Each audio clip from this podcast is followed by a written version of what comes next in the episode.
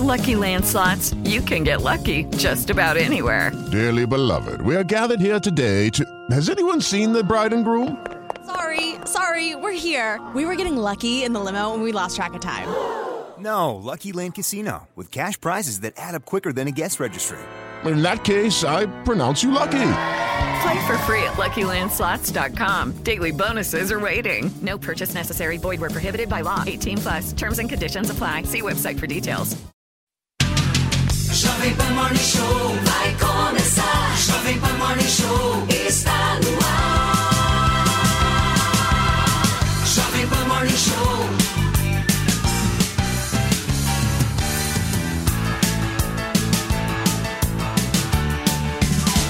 Jovem Pan Morning Show.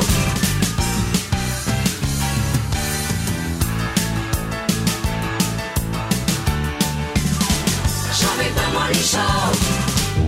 Fala, minha excelência! Bom dia, uma ótima quinta-feira para vocês. Estão ligadíssimos na programação da Jovem Pan. O Morning começa e olha só, para quem tem compromisso no Rio de Janeiro, assim como a nossa queridíssima Antônia Fontinelli, a notícia que acaba de chegar e eu trago aqui para vocês. Um nevoeiro, gente, provocou cancelamentos no aeroporto Santos Dumont e vários atrasos no aeroporto Tom Jobim. Passageiros estão relatando que mesmo após o embarque, as aeronaves não conseguiam decolar pela falta de visão. A gente vai te trazer mais informações disso daqui a pouquinho. E ainda hoje tem entrevista exclusiva com o senador da República, Cleitinho. Eu quero saber o que, que, que ele está achando sobre esse texto da reforma tributária que deve ser entregue hoje para análise no Senado Federal. E é claro, o nosso sofá mais caótico de todas as manhãs já está preparado, mas eu confesso para vocês que está um pouco destruído pela noite de ontem. Não foi uma coisa fácil de aguentar, mas nós passamos, certo, Felipe Campos? Bom, Ah, passamos e passamos bem porque ontem fizemos o nosso mais sonhado, ótimo e competente ensaio de fotos para o OnlyFans. E depois vocês terão acesso a todas as fotos. Bom dia, pessoal! Bom dia você que está aí sintonizado na sua Jovem Pan, também na televisão aqui.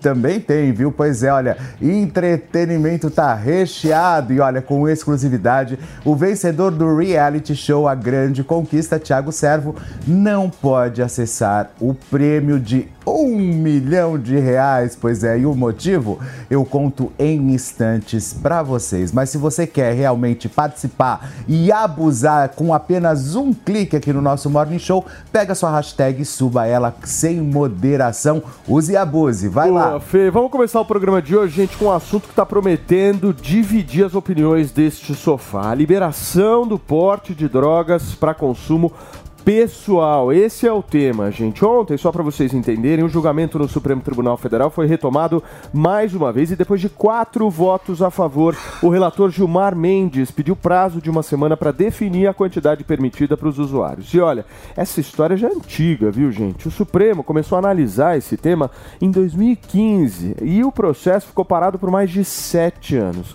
Os ministros vão decidir se é válido o artigo da lei de drogas que considera crime adquirir, e transportar entorpecentes para consumo próprio. A venda de drogas não será abordada e vai seguir como ilegal aqui no país. No julgamento, os ministros devem fixar quais critérios podem diferenciar usuários e traficantes. O ministro Alexandre de Moraes votou pela descriminalização do porte de maconha para uso pessoal e sugeriu a limitação de 25 a 60 gramas. Um assunto absolutamente complexo, turma. Tudo bem, Antoninha? Qual que é a sua dúvida? De 25 a 50 gramas, é De isso? 25 a 50. Você é a favor ou contra? Vai na lata. 25 a 60 Olha, gramas. olha, deixa eu te falar, eu só acho que o brasileiro não tem educação para isso, sabe? Você acha? Eu acho, eu acho que o brasileiro não tem educação para isso. É uma discussão, assim, que tinha que partir da educação. Mas, assim, liberando ou não liberando, quem é maconheiro vai comprar, meu amor, então... Agora, quem tá feliz é o mano, né, maninho? Bastante. Eu sorriso. estaria mais se tivéssemos avançado logo, porque esse processo é antigo.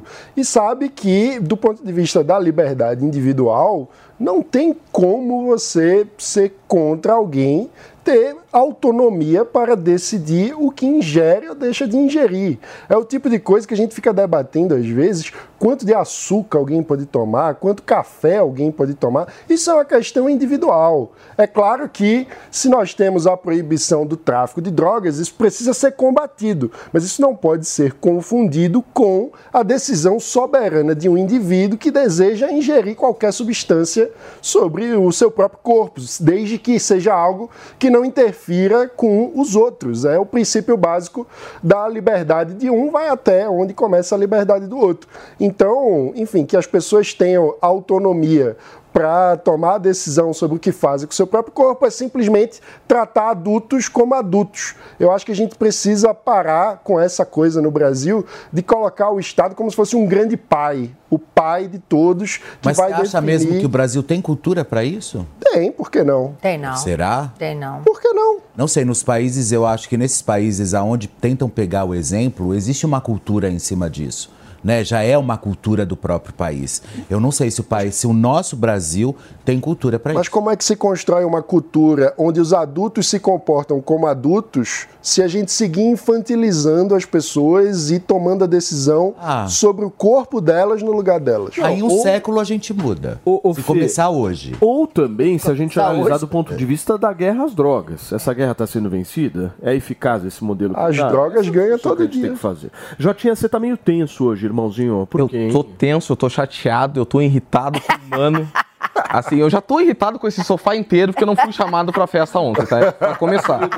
Então, Precisa de no mínimo cinco temporadas para chegar no nosso É, equilíbrio. pelo menos cinco olerites. então isso turbinou, mas o mano, o mano ele tá certo numa questão.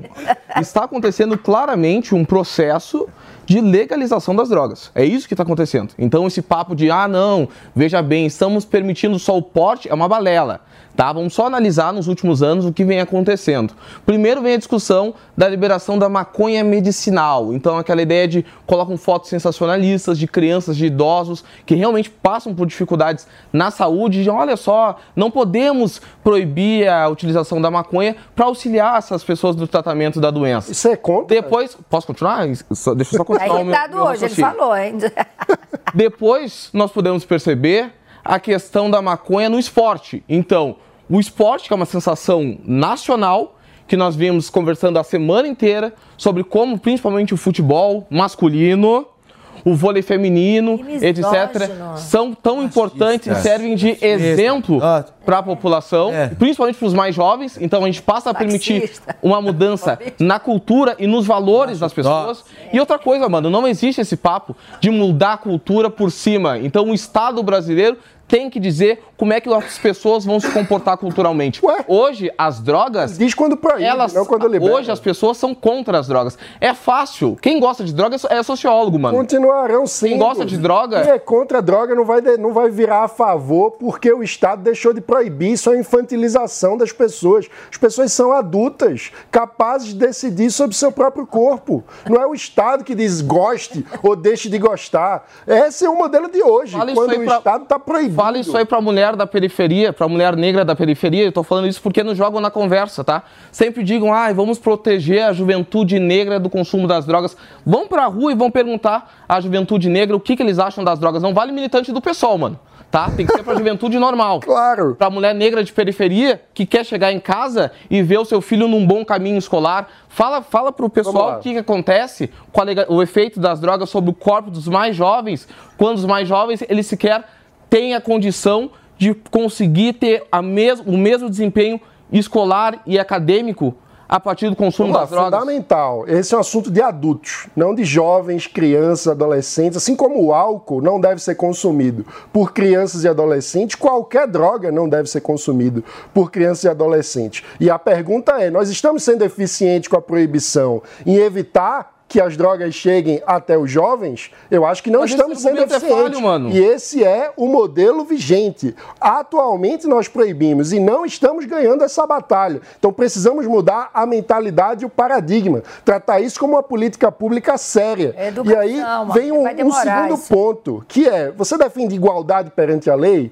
Se você defende igualdade perante a lei, precisamos ter clareza. Porque hoje a realidade, como muito bem trouxe o ministro Alexandre de Moraes no seu voto, trazendo um relatório da mediana das decisões tomadas pela própria justiça, nós temos uma incongruência diante da lei, porque hoje analfabetos são considerados traficantes na mediana das decisões. Então, isso que eu ia falar. Quando tem mais do que 32 gramas. O, o, mano, o Congresso precisa se manifestar e precisa criar uma lei para diferenciar quem é usuário de quem é traficante, porque há uma zona cinzenta aí. né? Exato. E na ausência da lei, a justiça já é obrigada a tomar a decisão que a lei deixou de, de, de esclarecer. E aí o que acontece é essa desigualdade diante da lei, porque o analfabeto é traficante com 32 gramas. Quem tem ensino médio é traficante com 40 gramas. E quem tem Ah, superior não. só com 49. essa é a realidade hoje Tá, mano, mas- da justiça. mas Esse foi o relatório do CNJ sobre as decisões tomadas atualmente. Quando você pega o cômputo geral das decisões que são tomadas pelo judiciário brasileiro Mano, e olha,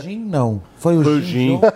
Esse papinho, tá, de liberdade individual acima de tudo. Foi o Gin. que Eu tô eu- rindo, mas isso é liberal muito por sério. Esse é um liberal por fala inteiro, tá? Essa ideia de. precisamos ter uma lei igual para todos. Isso é muito Não, não, mas sério. ter uma clareza. Não, mano. o que é que diferencia o usuário do traficante? Não pode ser a escolaridade, não pode ser Mas a pra classe isso tu não precisa social, flexibilizar. não pode ser a cor da pele, tem que ter clareza. Eu- O que é que diferencia o usuário do traficante? Tem que ter clareza, por isso a decisão é isso. Fundamental. Tem que ter lei, tu não precisa flexibilizar absolutamente nada pra ter essa lei.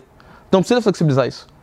Como assim? Não precisa flexibilizar nada pra ter essa lei. Veja, a lei não ter critérios mais objetivos. E as decisões estão sendo tomadas. Logo, cabe ao Supremo Tribunal Federal disciplinar e dizer: tribunais de todo o Brasil, o parâmetro é esse. Porque hoje é a cabeça de cada juiz. E aí, na prática, o analfabeto não tem advogado e acaba sendo considerado traficante com muito mais frequência. e o que acontece com o advogado- Já a pessoa com- que tem curso superior vai preso. Não vai preso. Vai preso, Não vai preso, Jota, não vai vai preso. preso. O Muitas que acontece são medidas socioeducativas. E que bom que são medidas socioeducativas. Toma uma advertenciazinha, tá? E sofre medidas Não, socioeducativas. Jota, isso no e caso ele é considerado usuário, mas quando ele é considerado traficante, ele vai preso e fica lá na universidade do crime, convivendo com pessoas de alta periculosidade, sendo exposto a todo tipo de violação, sendo aliciado pelo crime organizado. Então, isso é uma política que hoje gera um alistamento para o exército do crime organizado dentro dos presídios. Isso precisa mudar. Essa lógica é fracassada. Mano, na semana, na- no início da semana, o Derrite estava sentado aqui nesse, eh, nesse sofá. Ele chegou e disse para nós o seguinte, que no Brasil, considerando o homicídio, ape- de cada 100 casos, apenas um chega à cadeia. A nossa política de, de- de resolução de homicídios não dá certo. Qual é a tua sugestão para isso? Minha sugestão é focar no que mais importa. Não, Por segundo isso, a tua polícia lógica- Tem que parar de perder Ah, tempo segu- e perseguir um maconheiro que está fumando um baseado para usar Ah. sua energia com homicídio. Segundo a tua lógica, mano, não dá certo. Vamos esforço. mudar. Vamos, Exato. vamos legalizar. Vamos concentrar o esforço naquilo que é mais importante. Não, segundo a tua lógica, vamos legalizar. Eu queria pedir para nossa produção, se a nossa produção tiver a habilidade aí de criar uma vinheta, gostaria muito de criar uma vinheta. Vários cantores, assim, uma coisa liberal por inteiro. Nesse momento é importante a gente discutir liberalismo, meu querido Felipe Campos. Porque você quer usar minha voz? Fica à vontade, querida. Ah, perfeitamente. A minha Marlene Matos. O que, que ela falou? Vou Ela tá braba hoje? Eu até perdi um pouco o raciocínio. Pois é, Marlene Matos deixa a gente ah, da nervosa. vinheta. Sim, eu acho que é importante nesses momentos, meu querido Felipe Campos. Como é que você está vendo esse tipo de discussão, Fê? Dá sua pitadinha e, obviamente, faça questionamentos, querido, porque o que a gente gosta é isso. É uma entrada.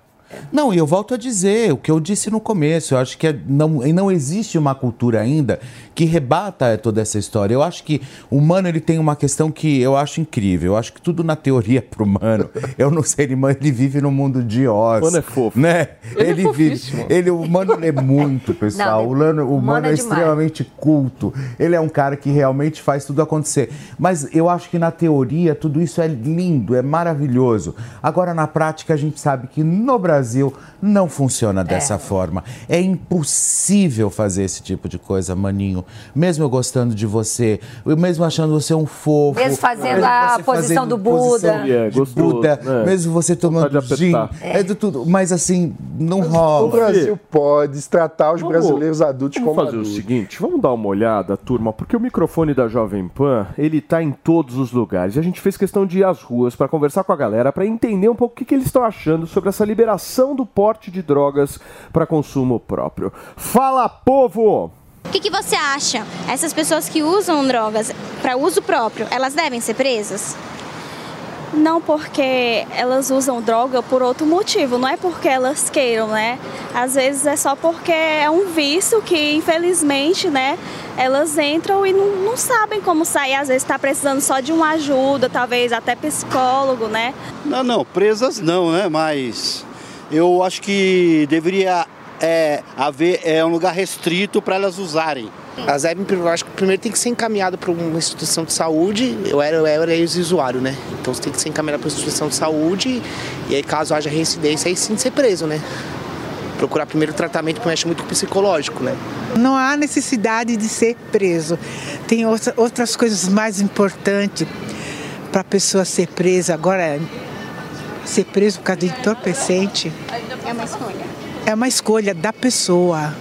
Sua liberdade para usar aquilo que você quiser, bem entender, assim como você toma cerveja e faz uso de qualquer outro tipo de dro- droga lícita. Infelizmente a maconha ainda não foi é, descriminalizada como um todo, mas eu acredito que um julgado favorável a, enfim, Eu acredito que tudo que está dentro da lei deve ser seguido dessa forma. Se a lei define que para uma pessoa não é bom ela utilizar esse tipo de entorpecente, então ela não precisa usar. Se ela quer usar ou não, é a escolha dela. Muito bem, gente, tá aí a opinião do povo. Só, ma- só tem maconheiro ali. O mundo é povoado por usuários. entrevistaram o maconheiro. A Avenida Paulista já legalizou há muito tempo. né? Sério, assim. A verdade Como é é que essa. você fica? No... Já tinha tão Cara, lascado, primeira- já tinha. primeiramente, assim, totalmente enviesado contra mim. Eu senti um ataque pessoal. É, hoje ele tá que tá. Um ataque pessoal, tá? Tem rixa. Tem rixa, certamente Claro. tem rixa. Certamente tem rixa. Mas, pessoal, assim, voltando, é, claramente a gente pode fazer um recorte social das pessoas que responderam à entrevista. Eu disse, aquele rapaz ali que disse que ah, somos favoráveis e comparou droga a cerveja, que é uma responsabilidade total, certamente ele deve fazer algum curso de filosofia, um ciências sociais, alguma coisa desse tipo, tá? Não tem nenhum tipo de perfil de, de quem é contrário a isso. E aí, maninho? Qual foi teu curso mesmo? Políticas públicas. Políticas públicas, me salvei. me salvei. Mas é, o próprio ministro Barroso fala, não tem diferença entre alguém que depois do expediente janta e toma uma taça de vinho e vai dormir e alguém que depois do expediente decide fumar um baseado e dormir. Caramba, eu sou maconheira, então. O próprio ministro Barroso fala isso. É, é uma Agora eu decisão. começo a entender o que está acontecendo. É uma decisão que cabe a cada indivíduo. Porque a pessoa pode tomar uma taça de vinho e não pode fumar um baseado. Sim, de noite, de noite, eu inclusive adoro uma taça de vinho de noite, só que o álcool, tu pode perceber que ele tem um ciclo social que a gente consegue prever acontece. É a, cervejinha de sexta-feira, a maconha, tem cara que acorda fumando O maconha, vinho, o vai vinho, pegar o carro, o dirigir. Tem gente que acorda tomando uma pinga. Não, aí O já é alcoolismo. Exato. Aí gente- aí, aí é o pavinato. Aí Aí já estamos falando de pavinato, é outro, pavinato, outro programa. Daí é outra questão. Olha, não posso nem o vinho tem quinino, sabe? É uma outra, é uma É, outra história. é. Enfim, agora ah, eu acho que a maconha, ela mexe com outras questões. Mas porque né? assim, olha- Aí a maconha puxa o tráfico, que já é um problema. É. E aí a gente tá sempre discutindo Cracolândia aqui também. então, ou seja, se estranho você essa pega comparação. tudo isso, é um fio condutor que vai se tornando que quando você vê, você fala, você tá num buraco completamente sem fundo. Não, uma comparação estranha. Imagina se eu chamo uma amiga pra jantar, senta no restaurante e assenta um, um, um beck. Na Holanda E aí, amiga? fazem isso. Na Holanda, em Portugal. Vai olhar os resultados É, de Holanda é. e A Que que- segurança que que decorreu? lá Não, Aê! O nível de crimes violentos aumentou em Portugal, gerou mercado paralelo no Uruguai. Não é assim, mano. Não é assim. Turma, vamos para uma entrevista aqui importante que a nossa Ah. produção separou aqui pra gente. A primeira do dia, nós vamos ter várias entrevistas hoje, mas a primeira é com o senador Cleitinho Azevedo, o homem conhecido por movimentar as redes sociais com ações que ele faz lá em Minas Gerais. A gente vai bater um papo com ele. Tudo bem, senador? Seja muito bem-vindo. Olha o senador aí. Bom, bom dia. Bom, bom dia a todos do programa. É um prazer estar falando com vocês. A imagem tá travada, tá? Tá. Mas o, o áudio tá perfeito. Sem problema, meu amigo. Escuta, vamos começar a nossa conversa aqui, senador, falando um pouquinho da operação ontem em relação à deputada Carla Zambelli. Como é que você viu tudo isso? E se você falou com ela, quais vão ser as próximas etapas aí desse processo? E em seguida eu quero te perguntar do hacker, mas eu primeiro quero entender a tua posição em relação à operação.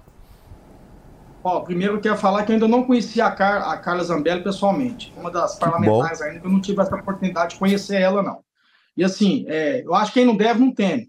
Então, assim, eu tô aqui até no apartamento funcional que tem aqui do, do Senado aqui. Quando a Polícia Federal quiser entrar aqui em casa, quiser investigar lá dentro do meu gabinete, pode ficar à vontade. Então, acho que cabe a Carla agora, né? Acho que ela vai depor, acho que a semana que vem, se eu não me engano, a Polícia Federal convocou ela, ela pega e, e esclarece tudo que está acontecendo. Apesar que eu acho que se tiver alguma coisa errada, ela tem que. Ela vai ter que pagar por isso. Eu de direita, ser direito para mim é fazer direito. Eu não passo pano para ninguém. Ô Cleitinho, você como um cara de direita, a, a direita no Brasil ela surgiu nesses últimos, sei lá, cinco anos, seis anos, principalmente por conta de um movimento muito forte antipetista na sociedade que veio por conta da Operação Lava Jato.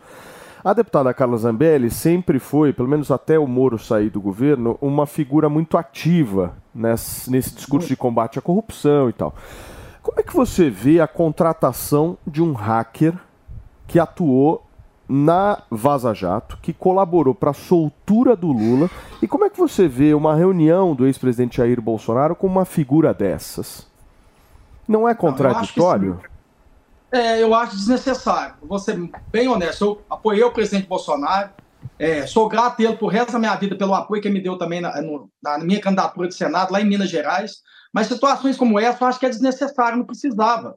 Entendeu? Eu acho que assim, a direita acaba que precisa pautar mais coisas que realmente vai mudar a vida das pessoas, da, da população brasileira. Ontem mesmo, Paulo, e para quem está quem tá acompanhando a gente, a gente teve uma reunião com o pessoal do Senado, senador de Senado, inclusive de direita. Até na hora da reunião eu perguntei assim, quem é de direita aqui? Levanta a mão. Tinha uns 20 senadores, acho que todos, todos levantaram a mão. Falei assim, vocês não acham que está na hora da gente começar a pautar o que realmente, o que, que a população brasileira quer de verdade? Redução de preço, redução de, de gasolina de verdade, que não reduziu foi porcaria nenhuma, mas realmente cuidar da população brasileira. Claro que tem pautas ideológicas e a gente vai, por exemplo, eu não vou ser demagogo e ponto. Eu vou falar aqui do voto auditável, que tem uma parcela, uma parcela da população brasileira que a gente tem que falar a verdade, é de direita e que quer isso. Então, por exemplo, eu já protocolei nesses seis meses, eu estava até conversando isso com a, com a com a Antonella, já protocolei nesses seis meses mais de 50 projetos dentro do Senado. Inclusive, um desses projetos foi esse. Mas é porque uma parcela da sociedade me pede isso. Mas eu não foco só nisso, só em pautas ideológicas. Eu acho que o nosso, a, a direita precisa organizar mais nessa situação de chegar mais perto do povo, Paulo. Sim. Então, assim, eu acho que é isso que eu estou tentando. Eu cheguei agora, eu era deputado estadual, então, assim, eu lembro que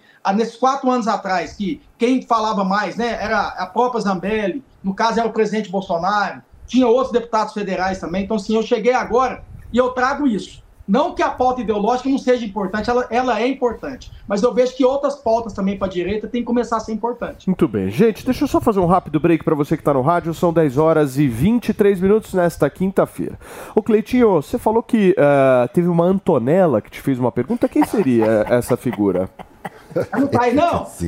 Antonella eu não conheço. A Eu tô aqui, meu amor, tô aqui. Fala, Antonella. Deixa eu falar uma coisa pra vocês. Deixa eu só falar uma coisa pra vocês que é do fundo do meu coração mesmo. Vocês não vão ver nunca eu mentir. Se vocês me perguntar aqui, eu sempre vou falar assim: é sim ou não? Eu não minto, não.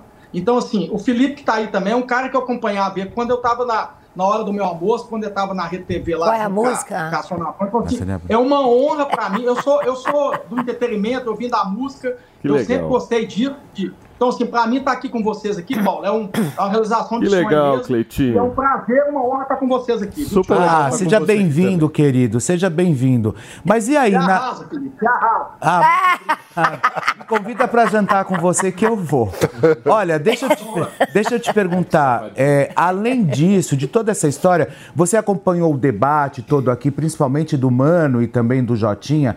É, é, o que, que você vê, por exemplo, de todas essas mudanças agora, principalmente da Zambelli? Sim, ah, sobre a questão do debate, gente, eu vou deixar só minha parcela de contribuição sobre a questão da discriminação das drogas. Das drogas. Não que eu seja. Ah, quem- né, não que eu Não, não, vamos fazer o seguinte, Cleitinho, vamos direto para a Zambelli, porque daí falou, já que nós- a gente está com o nosso Mas eu tempo falei que da está Zambelli, o estourado. que você quer mais que eu fale dela? Olha, ele já falou da Zambelli. Que é a sua pergunta sobre a Zambelli, Felipe? Eu quero saber o seu posicionamento de tudo isso. Ele Você acha, falar. você acha que ele. Não, mas eu quero falei, que ele fale é mais. Não, mas, que é ô, Cleitinho, eu, eu acho o seguinte, Fê, o que, o que eu acho que o Fê tá, tá tentando te falar é o seguinte. Existe uma necessidade hoje, por parte de uma boa parcela da sociedade, de justamente ter um discurso que você acabou de ter aqui, cara. Porque a gente vê, sei lá, um monte de político criando narrativas e narrativas, e seja de esquerda, seja de direita e tal. E, pô, o que é errado é errado, né, Cleitinho? O que é errado a gente tem que falar, o que é certo a gente tem que falar. É inadmissível um presidente da República ter recebido um hacker da Vaza Jato. Isso é inadmissível, isso tem que ser falado. É inadmissível a gente olhar uma deputada, de alguma forma, ser acusada de contratar. É, confessou. Um hacker, de- confessou que contratou. ter contratado. Os assessores Claro. pagaram o salário de um hacker para invadir o sistema nacional de justiça. O que, que é isso, gente? Isso é uma discussão de, lou- de direita, esquerda, de centro. Isso é uma discussão de loucura. Isso é loucura. Paulo, e acaba que a gente tem que ser coerente, que eu vou te dar um simples exemplo, tá?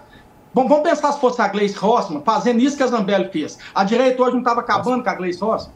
Então, assim, certo é certo e errado é errado. A- a- essa postura da Zambelli não foi uma postura certa. E agora a Polícia Federal vai investigar. Se tiver alguma coisa errada, ela tem que pagar por isso. É a minha opinião, não é nada contra ela, eu nem conheço ela. E assim, até acho que tem muitas pautas dela que ela, que ela defende, que é bacana, né? Ela, ela tem uma representatividade muito grande dentro, dentro de São Paulo e dentro do Brasil, tanto que a eleição dela mostra isso. Então, assim, eu acho uma coisa bacana dela, a lealdade que ela tem com o presidente Bolsonaro, né? Mas assim, eu tenho a minha posição aqui também. E eu não vou chegar aqui e passar pano. Simples. É igual Tá a CPMI que tá lá.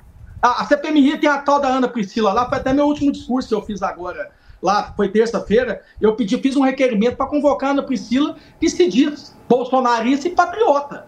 Isso para mim não é nem bolsonarista, nem patriota, muito menos de direita. Ela é uma charlatona. E se ela quebrou, como o vídeo que ela mostra, a missão dada, a missão cumprida, eu estou pedindo a convocação dela para ela poder falar para mim e para todo mundo que estiver lá quem que mandou dar missão. Porque a gente vai passar esse país a limpo, e principalmente a direita precisa entender isso. A hora que entender que certo é certo e errado é errado. Eu não vou fazer. Ó, eu tava lá na televisão, eu tava lá em casa, vendo televisão, vendo Jornal Nacional, vendo tudo e falando, ó. Lava Jato, Lava Jato descobriu isso. Ó, pegou é, polícia com dinheiro na cueca. E eu revoltado, vendo aquilo lá tudo. Agora, se for pessoal da direita fazendo isso, vou passar pano, É eu isso jamais vou fazer isso. Certo. Pra mim, pra mim, ó, eu tenho um irmão que é prefeito, eu tenho um irmão que é deputado. Se fosse meu pai estivesse errado, eu vou assim, isso é errado. Tá Vocês vão ver eu falar no meu mandato de senador, vai Tá ser sempre certo. assim. Cleitinho, isso aqui. Isso aqui é certo, isso aqui é errado. Isso Não aqui chama-se honra, Cleitinho. Gente, são 10 horas e 27 minutos. A gente está batendo um papo aqui Honra. com o senador Cleitinho de Minas Gerais e falando um pouco de toda essa movimentação que aconteceu ontem com a operação ali na porta do gabinete da deputada Carla Zambelli. Antone... Ah. Antonello, seu nome, né? É Antonella, é Astrid, é Antônia Fontinelli, é o que o Cleitinho quiser. Que o Cleitinho é maravilhoso. Cleitinho, meu amor, eu vou pra Brasília comer pão de queijo com você lá na sua sala.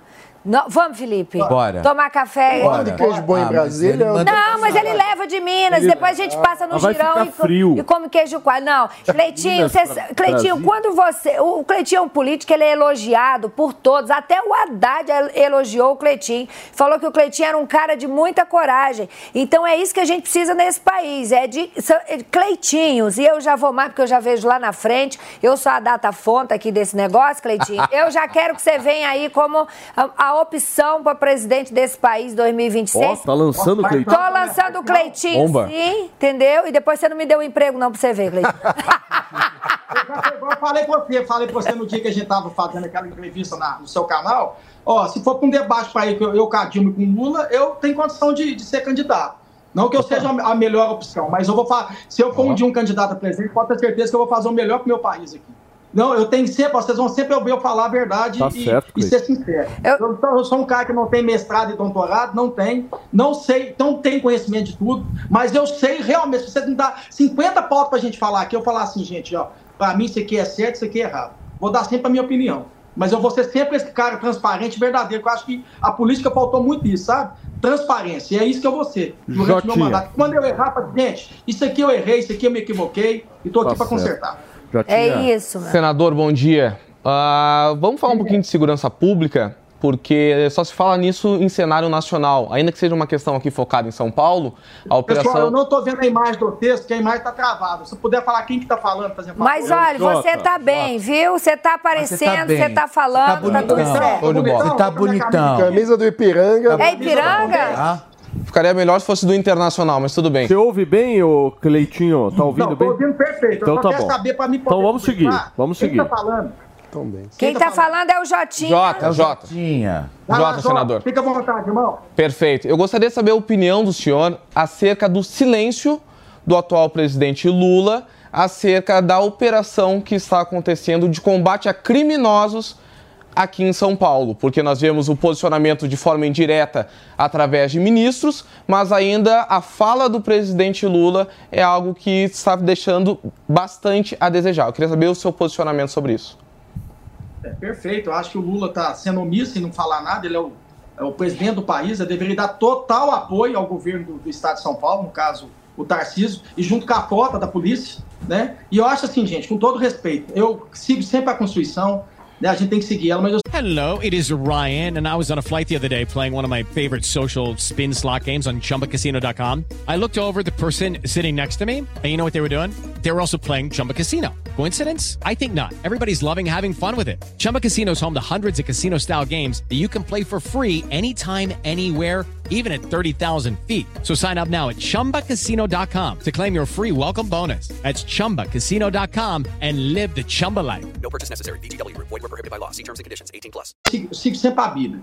Deus, ele é bondoso, ele é caridoso, ele- mas ele tem uma coisa que Deus sempre foi justo. Se Deus é justo, aqui também a gente tem que ser justo. Então, bandido que sai de casa para matar as pessoas, que não faz, não agrega nada para a sociedade. Entre um bandido, um cidadão do bem, um policial que está defendendo a sociedade, eu vou ficar sempre com o policial. Pode ter certeza disso. Então eu acho que o Lula deveria ter essa postura também, é de chamar esses policiais que que né, que estão salvando vida e poder fazer homenagem para eles, inclusive os policiais que morreram, as famílias deles poder fazer homenagem. Eu acho que o caminho é esse. Maninho. Senador, bom dia, Mano Ferreira falando. É, eu queria perguntar sobre essa situação do, do Congresso Nacional hoje, porque antigamente, quando tinha uma operação da Polícia Federal de busca e apreensão envolvendo um político, a gente tinha uma comoção, ficava todo mundo, meu Deus, o que está acontecendo? Será que pode? Será que é uma interferência indevida do judiciário? Mas parece que a coisa foi avacalhando tanto, tantos crimes a gente se acostumou a ver cometidos por autoridades que agora virou essa coisa assim, casa de mãe Joana, todo dia tem uma busca e apreensão envolvendo um deputado, um senador. Como que a gente resgata a moralidade, a decência no Congresso Nacional para que volte a ser motivo de escândalo, de, de comoção nacional, se tem uma operação para apuração de um crime envolvendo uma autoridade? Só falar uma coisa, você falou sobre questão de comoção, jamais você quem está acompanhando a gente não tenha comoção por político, nem por mim, para qualquer outro político. Porque pra, como vai ter comoção, que eu estou aqui no apartamento aqui funcional, eu tinha direito até auxílio moradia, meu salário está em dia, comoção é um cidadão que trabalha, compra um carro, que 50% do carro dele, mano, ele tem que pagar tributo, e depois, além de pegar o carro, ele tem que pagar o IPVA.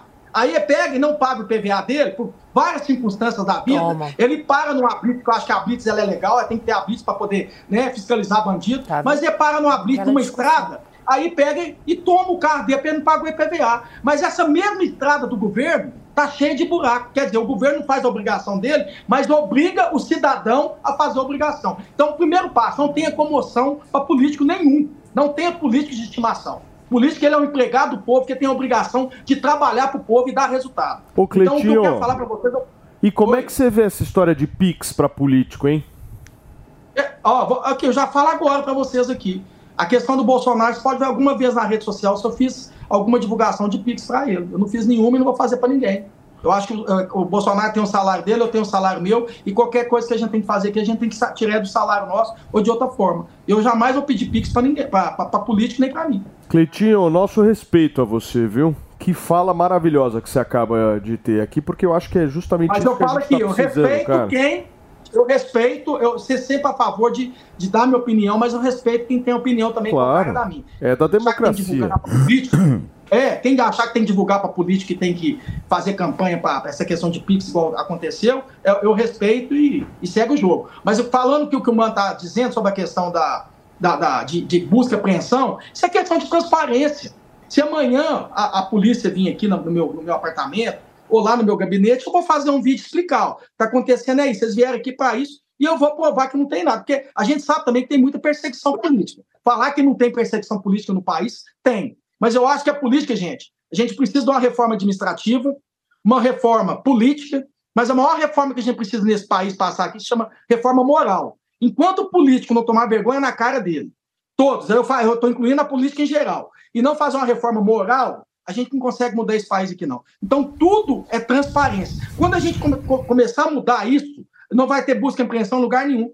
Não vai ter, não vai, vai precisar disso acontecer mais no país. É só andar reto e seguir reto. Eu entrei reto na política aqui, não devo nada para ninguém, não devo para partido, não devo para empresário, não devo para ninguém. Então, tudo que vocês me perguntar aqui, eu vou ter resposta para dar para vocês aqui, porque eu não devo nada para ninguém, a não ser para o povo que votou em mim e para Deus, para minha Muito bem. consciência. Cleitinho, a gente quer que você fique mais com a gente aqui, batendo esse papo, conversando sobre vários outros assuntos. Tem muita A pergunta que audiência está tá surgindo. boa? A audiência tá boa? Querer. Deixa eu te falar. O foco, às vezes, não é apenas audiência, não é, meu querido Felipe Campos? Não, não, eu vou te falar, Cleitinho. Vou te falar, Fala, Cleitinho. Esse teu tipo de discurso, na minha humilde opinião, precisa ter mais microfone na sociedade, cara. Nós estamos Eu precisando falar falar coisa, isso Paulo, que você acabou de falar. Não sei se vocês vão para a propaganda, mas falar uma coisa. É, eu- é a primeira vez que eu acho que eu estou dando uma entrevista para televisão, viu? Primeira Tem vez? vários projetos aqui.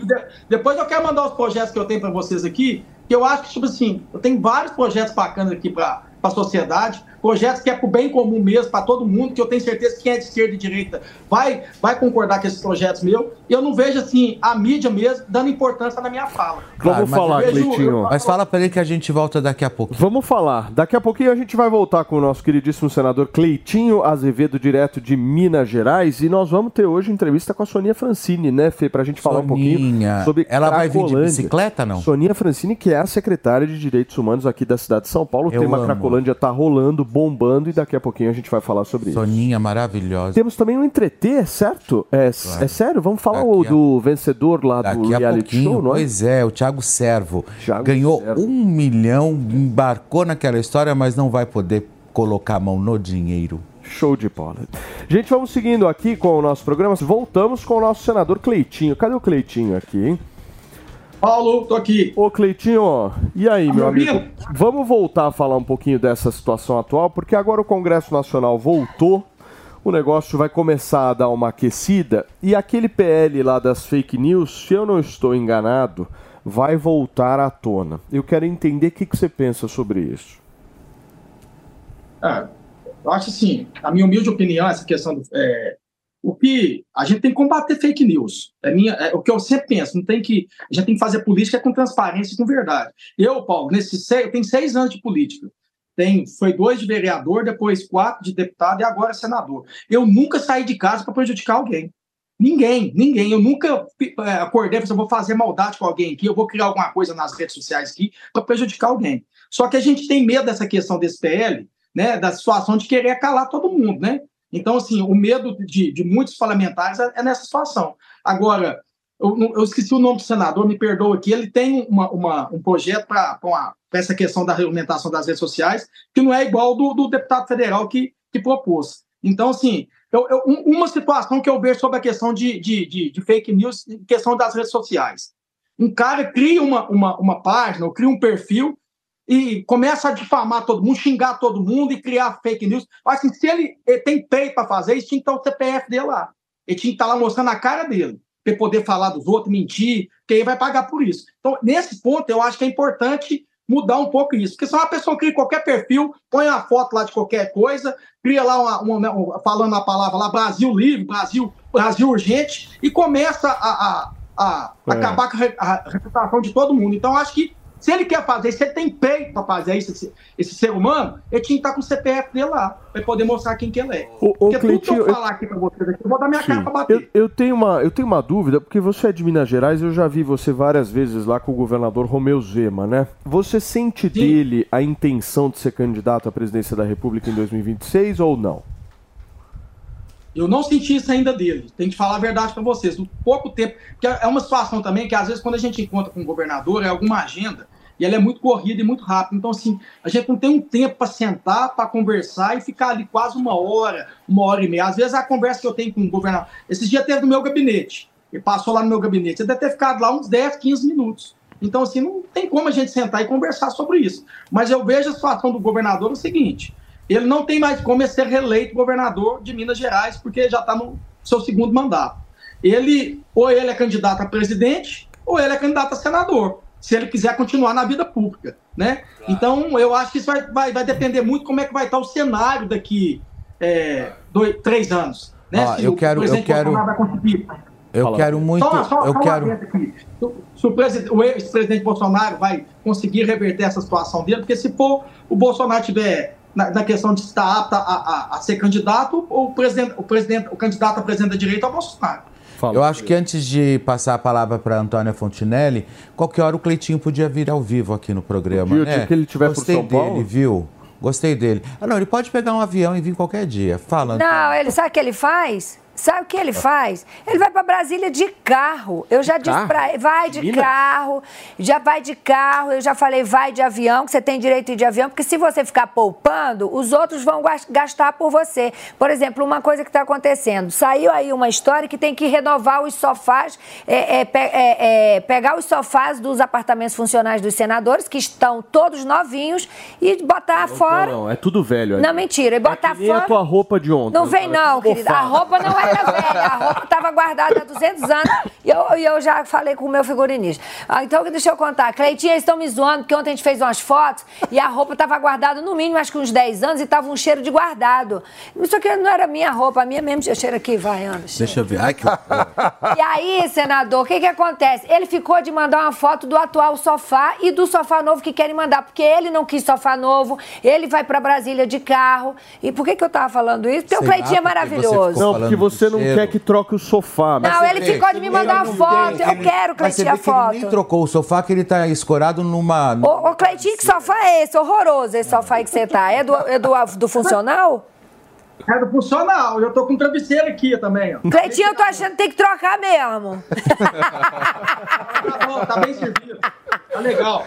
Eu tô achando que tem que trocar, que tá eu horrível isso aí. a questão, a questão, a questão do sofá aqui é porque, o, no caso, o apartamento né, é do Senado, os móveis que tem que é do Senado, eu acho que teve uma, da questão da direção do, do Senado lá, a questão de comprar sofás novos para poder trocar. Aí fica ao critério dos senadores, né? Porque fica num, deve ficar num almoxerifado, num galpão lá, se realmente for comprar esses novos sofás aí, e o senador pede se quer trocar ou não. No caso, para mim, estou muito satisfeito aqui, estou feliz do jeito que está, só tenho que agradecer a Deus pela oportunidade que Deus está me dando de ser senador, né? Eu tenho que ajoelhar e agradecer a Deus o salário que eu ganho, é quase 30 mil reais líquido, eu falo isso para todo mundo, então assim, eu só tenho que agradecer a Deus. Essa questão de vir, vir para Brasília de carro, porque lá na minha cidade ainda não tem ponte aérea para vir para Brasília, eu tenho que ir de Divinópolis para Belo Horizonte. Eu vou gastar nisso aí quase quatro horas para pegar o voo e depois mais uma hora para chegar aqui em Brasília. Então eu gasto de 8 a 9 horas de carro. Eu venho de carro, acho mais, é, mais gostoso para mim. Você gosta vou da estrada. lugar, vou conversando com o pessoal. Eu, eu sempre falei que o Senado sempre esteve muito longe do povo.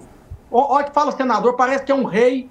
é, ninguém imagina o que que é um senador. E eu falei que eu ia trazer o Senado para perto do povo. Então, a hora que eu paro no, no lugar para comer, para, a pessoa assim, você é senador? Quantas vezes aqui dentro do Senado eles já me barraram? Falei, Peraí, quem que é você? Eu falei, "Não, eu sou senador. Você não, não, não, tá acostumado a ver um cara. Maravilhoso. Esses dias, eu tava com o Bolsonaro, a gente almoçou junto, eu, e o- eu e Você o tá ex-presidente preta, Bolsonaro. tá E eu brinquei com ele, ele foi me deixar na porta do Senado. Falei assim, "Ô, presidente, Presta atenção, eu tô com camisa de time aqui, a hora que eu chegar na porta lá do Senado, lá eles vão me barrar. Vai, vai acompanhando, né? Pegou, parou o carro, eu desci, e a hora que eu cheguei na porta do Senado, o pessoal me barrou. Quem que é você? Eu disse, não, sou, eu, eu sou o Cleitinho. Qual Cleitinho? Sou o senador. Ai, meu Deus, é o senador. Gente, para vocês que nos acompanham no rádio, Ai, eu vou fazer um rápido break, são 10 horas e 50 minutos.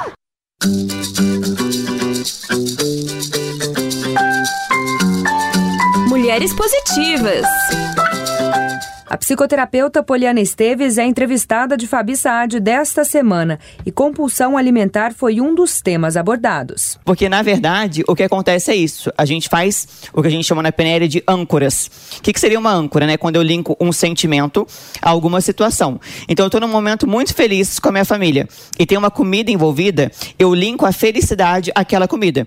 Então, por exemplo, ai, a comida da minha avó, ah, quando eu era criança, a sorveteria que meu pai me levava. Ah, eu tinha uma paciente, por exemplo, que ela tinha obesidade e compulsão. Os pais eram separados. E toda vez que o pai dela ia buscar ela, ele levava um chocolate. Então ela tinha compulsão principalmente por chocolate. Então ela não estava comendo chocolate, ela estava ali em busca da presença do pai.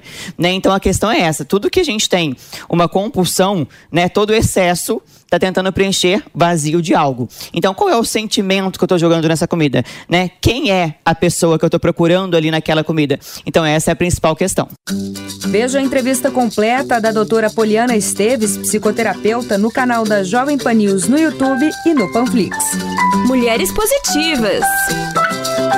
A gente está repercutindo aqui no programa a proibição da China de jovens usarem a internet durante o período noturno. A gente está repercutindo um pouco a nossa avaliação a respeito disso. O Jotinha tava, meu, concordando com o Antônio que, meu, tem que ser ditatorial mesmo.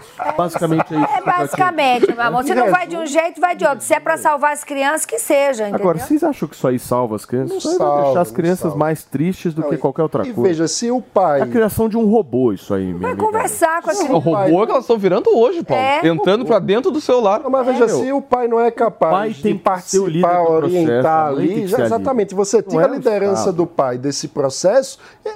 Não, O mas é- resto? é, que vocês Como é são que muito vai- radicais. É. É, tudo 8 ou 80. É. Dá pra fazer- criar um meio Ah, termo entre isso. queridinho. Vocês são muito radicais hoje. Eu tô com você, Tinha nesse gin. Tô com você. Tava alguma coisa estranha nesse Tô gin. de com vocês você, aí. Jotinha. Ó, Pronto, ganhamos. deu uma virada, hein? Deu uma virada. Deu uma virada. Mas Só ameaçar de tá processo que funciona. Essa, motivo meu. Motivo nosso, né, Fê? Motivo nosso. Eu, eu conto que eu não nosso. guardo segredo. Tá rolando nude. Ele pediu Ontem não, ele que tava mandou, frio. Aí ele Tava frio de té. O vencedor Já virou o voto. A grande conquista, Thiago Servo não está podendo acessar o prêmio de um milhão de reais. O Felipe Campos conseguiu uma entrevista exclusiva com ele. Chama o homem, Fê. Pois é, pode chegar, pode chegar Tiago Servo, porque olha, Tiagão, meu querido, se manter ali confinado, batendo em todo mundo, batendo o que eu digo, obviamente, indo pra cima. E agora, rapaz, você não vai conseguir ir pegar e segurar esse um milhão de reais? Conta pra gente, querido, bom dia.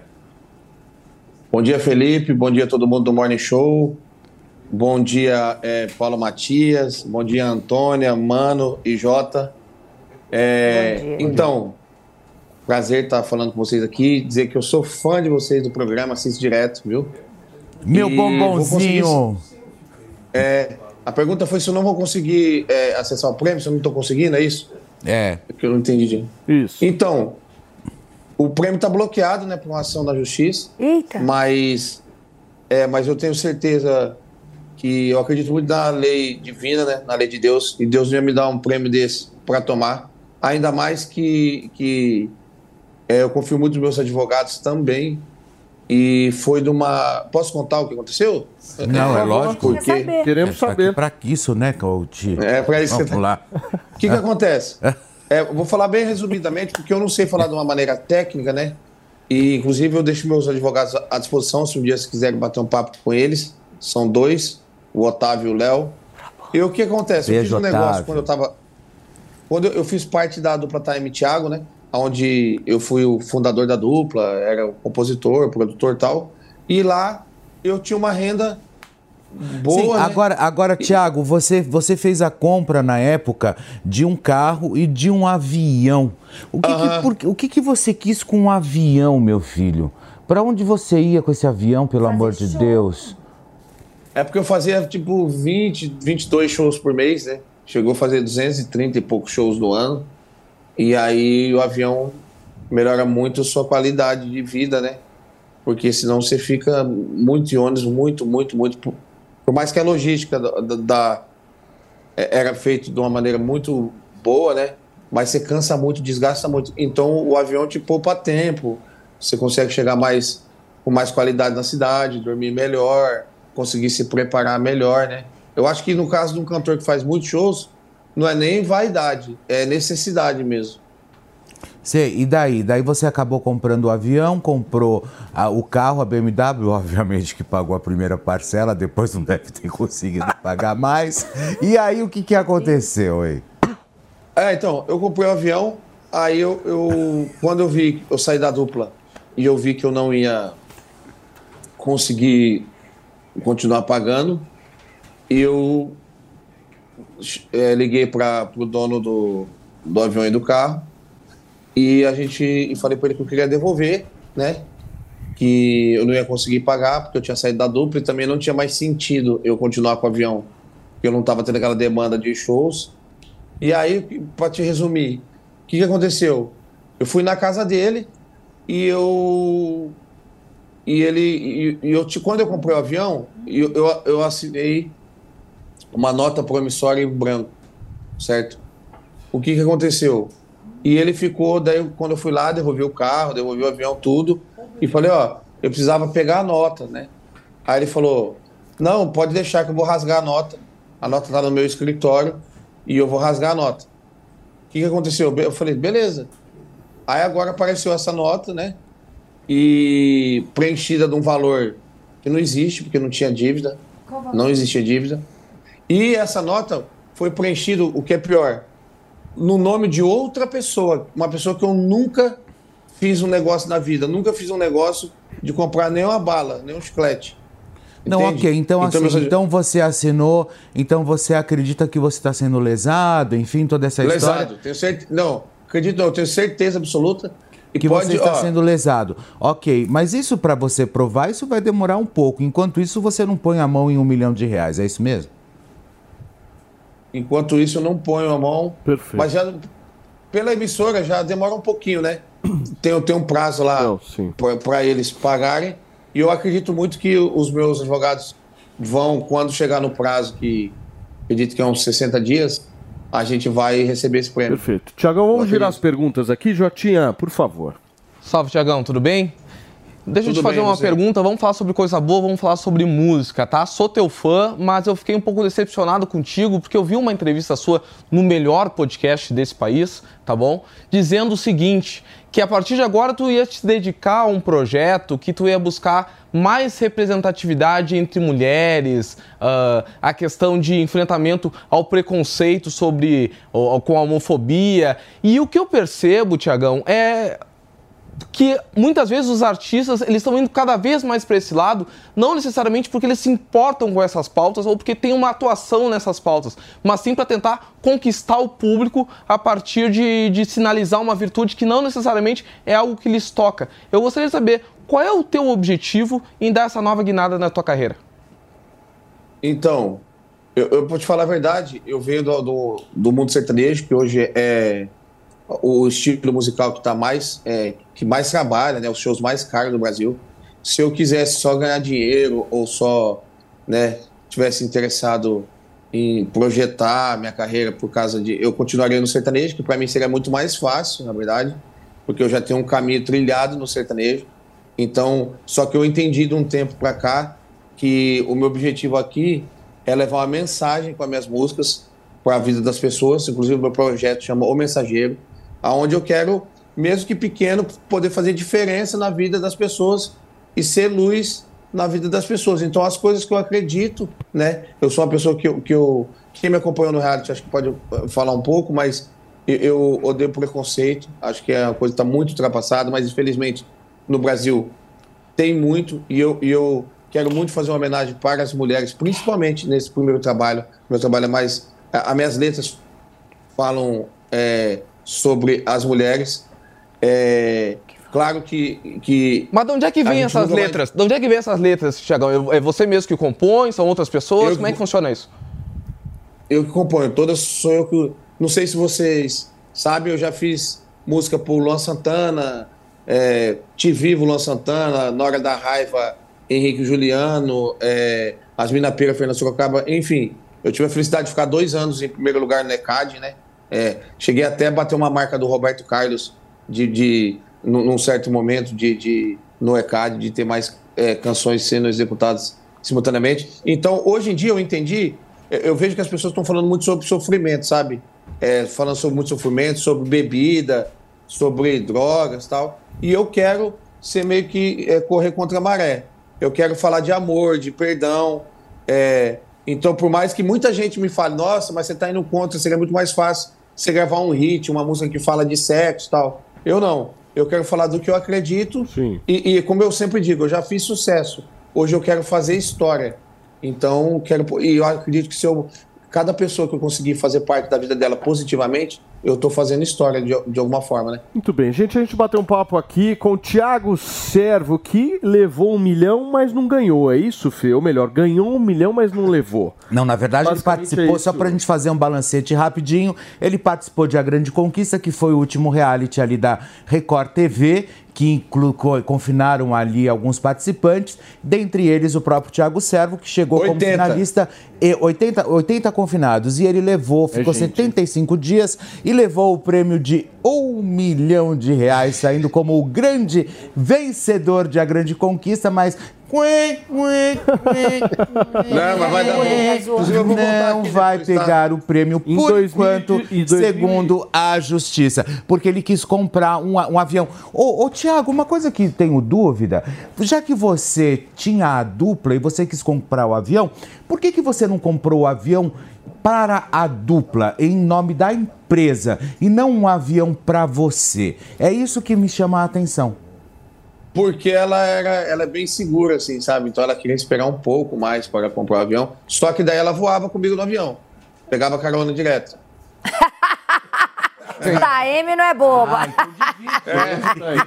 Alô, Taeme? Alô, Taeme, volta com a dupla, Volta ajuda com a seu dupla, amigo. volta com a dupla. Pra vocês pegarem o avião de volta, continuar fazendo sucesso. Pronto, acabou a história. Tiagão, muito É obrigado, aí. viu, pela sua participação e Tá bom, parabéns, meu. A gente Deus. torce, mas fica tranquilo que em 2039 você recebe. Ai, gente, Isso aí. que horror. Mas você vai Mentira, fazer, Thiago. você vai fazer muito mais se esse dinheiro também demorar um pouco mais. Vou Você vai fazer um milhão muito por mês. mais é, é, é, de um milhão aí. Manda um beijão pro Otávio, pra todo mundo aí. A, a gente tá na torcida pra que tudo se resolva, viu? Olha, Deus acabou. tirar. Ah, Acabou. Jogaram no tanque de aço. Jogaram ele lá no tanque Gente, de aço. vamos girar o assunto aqui. Nós vamos para um break. O que vocês estão? O que que tá acontecendo? Jogaram ele no tanque de aço. Ah, Cortaram. O menino fala. Por isso que eu torci pra Natália Deodato. Escuta, eu vou fazer assim. Já vejo ela por aqui, daqui a pouquinho a gente vai bater um papo com Soninha Francini, que é secretária dos Direitos Humanos aqui da nela, cidade de São Paulo, falar. sobre Cracolândia, vários outros votar assuntos. nela. Você não sai daí. Informação e opinião. Jovem Pan News. Você sabia que tem novidade no seu rádio? É a Jovem Pan News 76.7 FM. Mais uma frequência para você ficar bem informado. Opinião, análise e informação. Jovem Pan News 76.7 FM. A rádio que você já conhece, ainda melhor.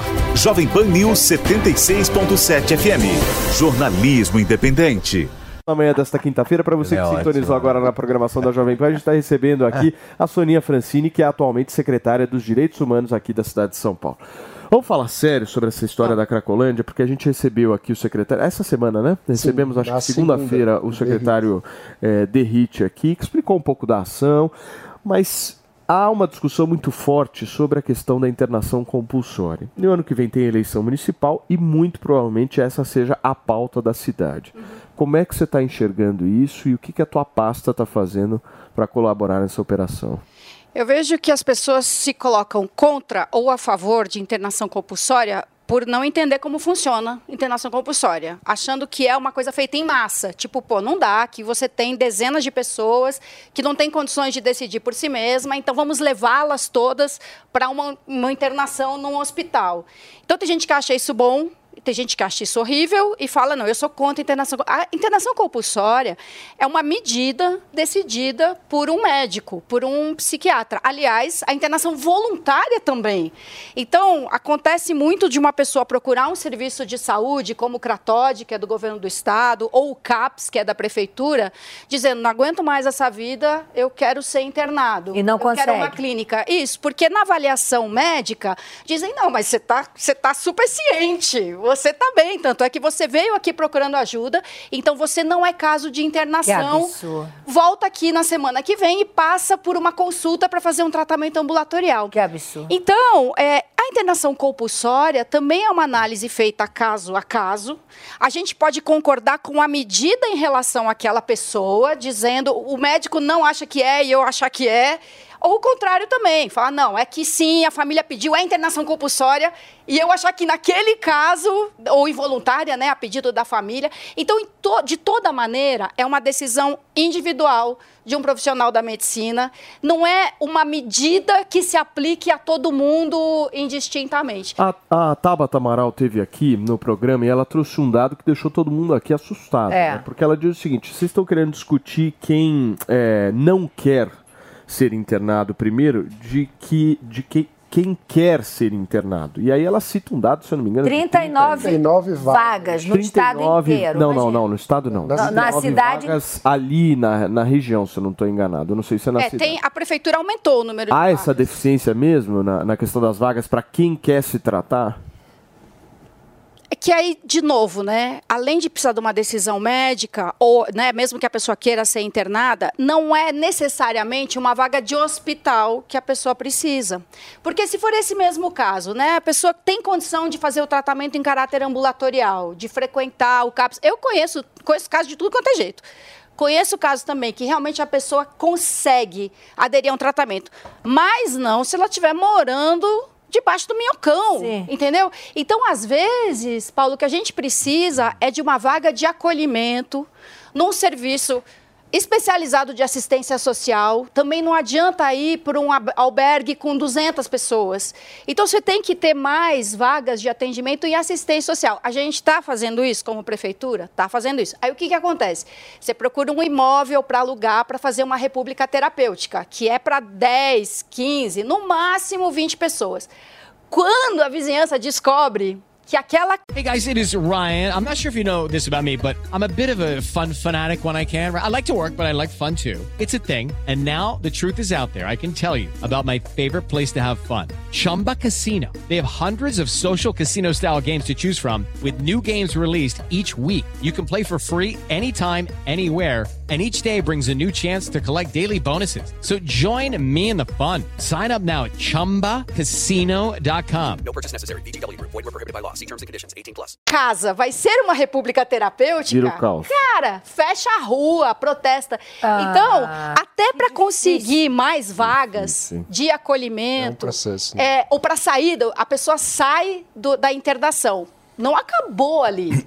Ela também precisa de uma Olha, república. você sabe, você sabe que hoje eu tava vindo, hoje eu tava pra, vindo para Jovem Pan, eu venho de aplicativo e eu vim com o Dimas, que é o mo- motorista. Ele tava, ele do Recife, enfim, da sua terra, e ele é adicto, teve problema com droga, inclusive foi preso. Inclusive é um cara que fala muitíssimo bem sobre o assunto, extremamente inteligente. Até peguei o contato dele um dia para pautá-lo, de repente para vir contar a história dele. Ele é super a favor do compulsório também. Ele acha que tem que ter realmente. Ele falou porque talvez eu não tivesse sido preso, talvez eu não tivesse passado por tanta coisa que eu passei. e outro tivesse- também que é a favor de- do, do compulsório é o próprio Rafael Ilha, que também teve problema e a gente sabe como funciona.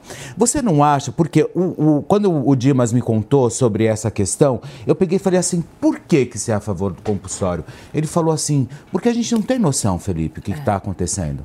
A gente não tem noção. A gente quer usar droga. É a única coisa que a gente quer. A gente quer mais, mais, mais, mais. Então, se chegar pra gente e falar assim, você quer ser internado? É óbvio que Vai não. dizer que não. A gente só vai ter essa consciência depois que a gente faz o tratamento. Tá lá dentro. Entendeu? Ou tem momentos em que a pessoa quer. Tem aquela hora da exaustão, passou 72 horas fritando na Cracolândia, amanhece o sábado e o cara fala: não aguento mais, quero sair daqui. Mas, se ele não tiver uma assistência imediata, volta a usar. Dali a pouco ele já está usando de novo. O crack ele causa uma compulsão. É, é a característica do crack insuportável. Você sentir o cheiro, você ver alguém usando ou você passar por um lugar que você associa ao uso de crack, é como pra gente ter uma dor de barriga, entendeu? Ninguém vai dizer pra você, não, aguenta firme, aguenta firme. Então, Eu tive, Felipe que o segunda e diga. terça. Eu passei muito mal, eu suava, aqui. Soninha. Ele correndo aqui Eu no corria, eu saía do banheiro. Assim, era uma Ele até colocou um novo sobrenome. sensação é Eu sei exatamente o que eu sei. Ô, Antônia, ele colocou no pessoa- registro de nome, agora é o Felipe Piriri. Então, a pessoa tem é, momentos. al- Realmente tem horas que ela não faz ideia do que ela está fazendo. Aí vai, muito comum também, vai a mãe dela e fala: pelo amor de Deus, interna meu filho, É. porque ele vai morrer ou ele vai matar alguém, ele vai vai, ser vai ser moído de pancada aqui na quebrada, porque ele está aprontando. Aí vem o tribunal do crime, entendeu? A mãe fala: pelo amor de Deus, interna meu filho.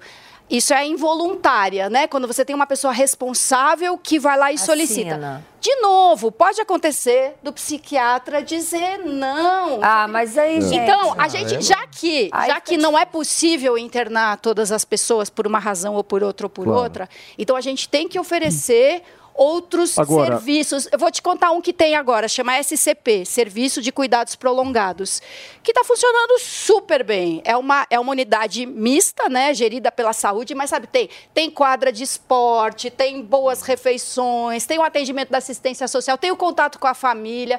Então a gente precisa continuar investindo nesses serviços mistos, Sim. porque senão também a pessoa sai do hospital e não tem o que fazer, mesmo que ela volte para casa da família. Cara, é difícil um adulto voltar a conviver com a mãe. É. Qualquer um de nós aqui. Aí você imagina o cara que tem a vivência, né? Lógico. Experiência de rua, É que tá usando né? droga. Claro. Aí ele sai de casa para visitar um amigo, a mãe fala: onde você vai? É, já com medo. entendeu? É, vira bedel, né? A mãe vira bedel. Então, essa noção de que não é só a saúde, é preciso Claro. ter vagas de internação e tem mais vagas de internação. É preciso ter mais CAPs e tem mais CAPs. Mas a gente só fica nesse Ô, Fê, discurso, Soninha, sempre. Deixa eu né? tirar uma dúvida com a Soninha, porque eu ouvi uma história que o prefeito Ricardo Nunes queria isentar o IPTU dos imóveis na região da Cracolândia. Pra que isso? Me explica. Para compensar os danos causados pelo fato de você ter o fluxo na porta da sua casa. Ah, então escuta, mas se ele fizer isso, o povo vai começar a rezar pra virar Cracolândia na porta de casa. Não vai, viu? eu- Porque, olha, É até mesmo as Não é, pessoas. amigo. O não, distúrbio é muito o, maior, O, o né? fluxo. Tá tem com- gente. É, é, Não, não, eu vale acho a que é pena. uma compensação, Não vale o é. É. IPTU. É visão de Não vale. compensação. É uma- e a gente espera, é lógico, né? Tem a convicção de que é uma coisa transitória, porque não é, É, só é o discurso. Tem várias ações, mas, por exemplo, né, o, o- ministro Flávio Dino teria oferecido ajuda para o prefeito Ricardo Nunes Uhum. e, e teria, né, o prefeito teria não aceitado a Isso ajuda. procede? Então, Essa história. imagine que você recebe uma ligação, né, de alguém do governo federal. Olha, qualquer coisa, estamos aqui para ajudar. Porque a Tabata afirmou que o Ricardo Nunes não aceitou. Eu achei um absurdo. Então, não é verdade que ele negou. Negou o quê? É assim, qualquer coisa estamos aqui para ajudar. E de, de que ajuda a gente está falando, entendeu? Não, manda mais recurso para a gente abrir mais um serviço de cuidados prolongados. Não é esse o caso. Agora, o que, que um governo federal pode fazer por um lugar como as Cracolândias do Rio de Janeiro, de Salvador, de todos os lugares? Polícia Federal agindo na fronteira. Sim. Polícia Federal reprimindo o tráfico de armas, o tráfico de, De cocaína. Então não é que a gente não queira ajuda federal para todas as ações em São Paulo, né? Inclusive São Paulo tem uma característica de ser uma cidade acolhedora. Isso é histórico na gente, né? Hoje você tem é, mais de 400 mil estran- é, imigrantes vivendo em São Paulo. Eu e Jota, inclusive. Nem Sem todos falar na quantidade de nordestinos do auxílio, de paranaenses, de, sabe, termina a safra, de, a colheita em Santa Catarina, as pessoas ficam desempregadas lá e elas não conseguem oportunidade em Santa Catarina. Então, elas vêm para São Paulo e vêm precisando de apoio. Quer dizer, muita gente vem, ah, veio para estudar, veio com família, né? veio numa mi- imigração desejada. Confortável. por- é. Não. Então, a gente, de fato, a gente precisa de mais ajuda do, do governo federal. Né? As- os, os refugiados do Afeganistão chegam no Nossa. aeroporto de Guarulhos. Venezuelanos. Então, fica a prefeitura, as prefeituras, né? E, é, com essa, essa dificuldade de lidar com uma demanda sempre crescente. Então, nesse sentido, né? Se o governo federal investir em desenvolvimento socioeconômico na região metropolitana de São Paulo, contribui, né? Para que São Paulo não tenha tanta dificuldade para dar conta do Você vai vir atendimento. candidata a prefeito? Secretária. Adoraria. Aí, gente. Mas não dessa vez. Mas não dessa vez. Não desta vez. Ah, não, Soninha, não animada, desta vez. Fê. Na próxima. Eu vou votar nela. Na, na Soninha nem não pode falar porque ela tá Fala, na pasta, mas a gente. Secretária. Mas eu, eu ah, gosto do trabalho que Já que nós começamos a falar sobre o governo federal, a senhora mencionou agora a questão do Flávio Dino, eu gostaria de falar sobre o ministro dos Direitos Humanos, que é a sua pasta, o ministro Silvio Almeida, ou como eu gosto de chamá-lo, o ministro Some Almeida. Porque sempre quando a gente precisa do Silvio Almeida, ele some. Então, quando a gente, quando o governo federal recebe um ditador que fere diariamente direitos humanos, ele some e não se pronuncia. Quando uma jornalista sofre agressão, ele some e não se pronuncia. Quando o presidente Lula comete falas extremamente prejudiciais na questão dos direitos humanos, ele some e não se, não se, não se pronuncia. Eu queria saber, referente a toda a polêmica que está envolvendo a Cracolândia, o ministro Silvio Almeida sumiu? O ministro Silvio Almeida não. É, e a gente não sabe se ele se- não se pronunciou em público, mas se pronunciou reservadamente, dizendo: ministro, não concordo com essa sua posição pública. Mas sabe que o, o Silvio Almeida, especificamente, ele teve segunda-feira numa reunião com grupos de pessoas em situação de rua, quer dizer, se expondo ali para ouvi-las e para contar quais são as propostas dele. Então, eu entendo, né, autoridades que fiquem, é, que se contenham em público para fazer críticas ao seu próprio governo. Né? Até a gente fala, às vezes, em direitos humanos, que a gente é ombudsman do governo, porque a gente olha, para, do ponto de vista da garantia de direitos humanos e cidadania, a gente olha o que a gente entende que não, isso aqui não, não vai funcionar, isso aqui não, não vai dar certo. Então, eu, eu gosto muito do Silvio Almeida. Aliás, eu também gosto do Flávio Dino, mas é que essa lacração de dizer, nah, a prefeitura resolveu agir sozinha, ainda que o, que o governo federal tenha realmente alguma coisa para oferecer, não vamos criar um serviço assim, assim, assado, a prefeitura resolveu agir só. Cara, a gente tem que agir e não queremos agir É, sós. porque isso aí não Tem é um papo de direita e parceria. esquerda. E não tem como não Colocar isso, fazer. É, ninguém consegue agir só. É, a gente tem parcerias muito boas com organizações da sociedade civil. Eu convido vocês a conhecer o Pote Redenção, programa Operação que que é Trabalho? Redenção. É um programa voltado para pessoas saindo da, da, da cena de uso, saindo da Cracolândia, que oferece é, formação profissional construção civil, marcenaria, trabalho em, em cozinha industrial. Então, como é que a prefeitura faz isso? Faz isso sozinha? Não, faz isso com parceria com uma super entidade experiente, boa, Sem de dúvida. qualidade da sociedade civil. Então, assim, dizer, ah, mas a prefeitura preferiu agir só, não, cara, a gente, não, pre- a gente precisa muito de ajuda, mas também não pode ficar parado esperando. Soninha, deixa eu te agradecer, meu amor, pela sua participação. A Soninha Francini, que está Ah, como secretária Soninha de maravilhosa. Direitos Humanos aqui da cidade de São Paulo. E a gente bateu um papo sobre essa questão aí. Que Tá casada, Soninha? No centro de São Paulo, que é a Cracolândia. Eu sou super a favor do casamento, tanto é que eu casei quatro vezes. Mas tá agora chega. Eu também, quatro Tem que estar aqui na vezes. segunda-feira com a gente discutindo, pra me defender no relacionamento. Agora É, chega, deixa essa a personagem palhaçada. todo, para. Soninha, obrigado, viu, meu amor? Um beijo pra você. Obrigado. Gente, olha só, após nova crítica do presidente Lula a Campos Neto, o ministro da Fazenda, Fernando Haddad, fez questão de elogiar o presidente do Banco Central, hein? Dá uma olhada. Tenho certeza que o presidente do BC votou com aquilo que ele conhece de economia, com aquilo que ele domina em economia. Ele é um, é um, é um voto técnico, é, calibrado à luz de tudo que ele conhece da realidade é, do país. Então, Eu tenho convicção, o fato de nós estarmos nesse momento alinhados em torno da, da decisão, não significa que houve é, concessão é, do Banco Central. Vale a gente lembrar aqui que momentos antes Lula disse que o economista não entende nada de Brasil. Vamos ver.